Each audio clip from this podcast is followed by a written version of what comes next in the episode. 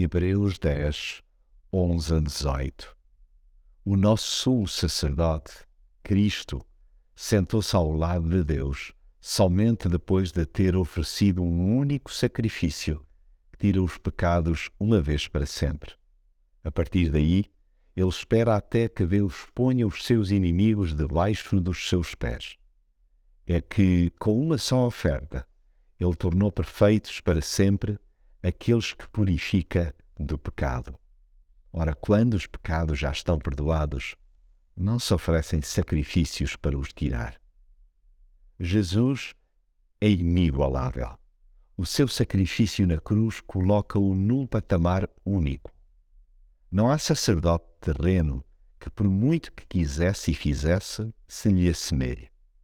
Nem com doses extra de zelo alguém poderia almejar ter o poder de, como ele, perdoar pecados.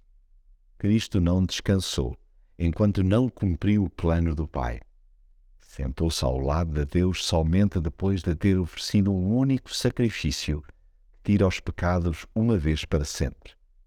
Esse ato de amor não roçou a perfeição, atingiu-a em cheio.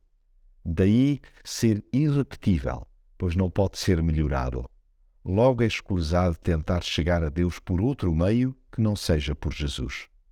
É que com uma só oferta, ele tornou perfeitos para sempre aqueles que purifica do pecado. Sendo rei, fez-se servo, para que pudéssemos ir ter com ele no regresso à casa do Pai.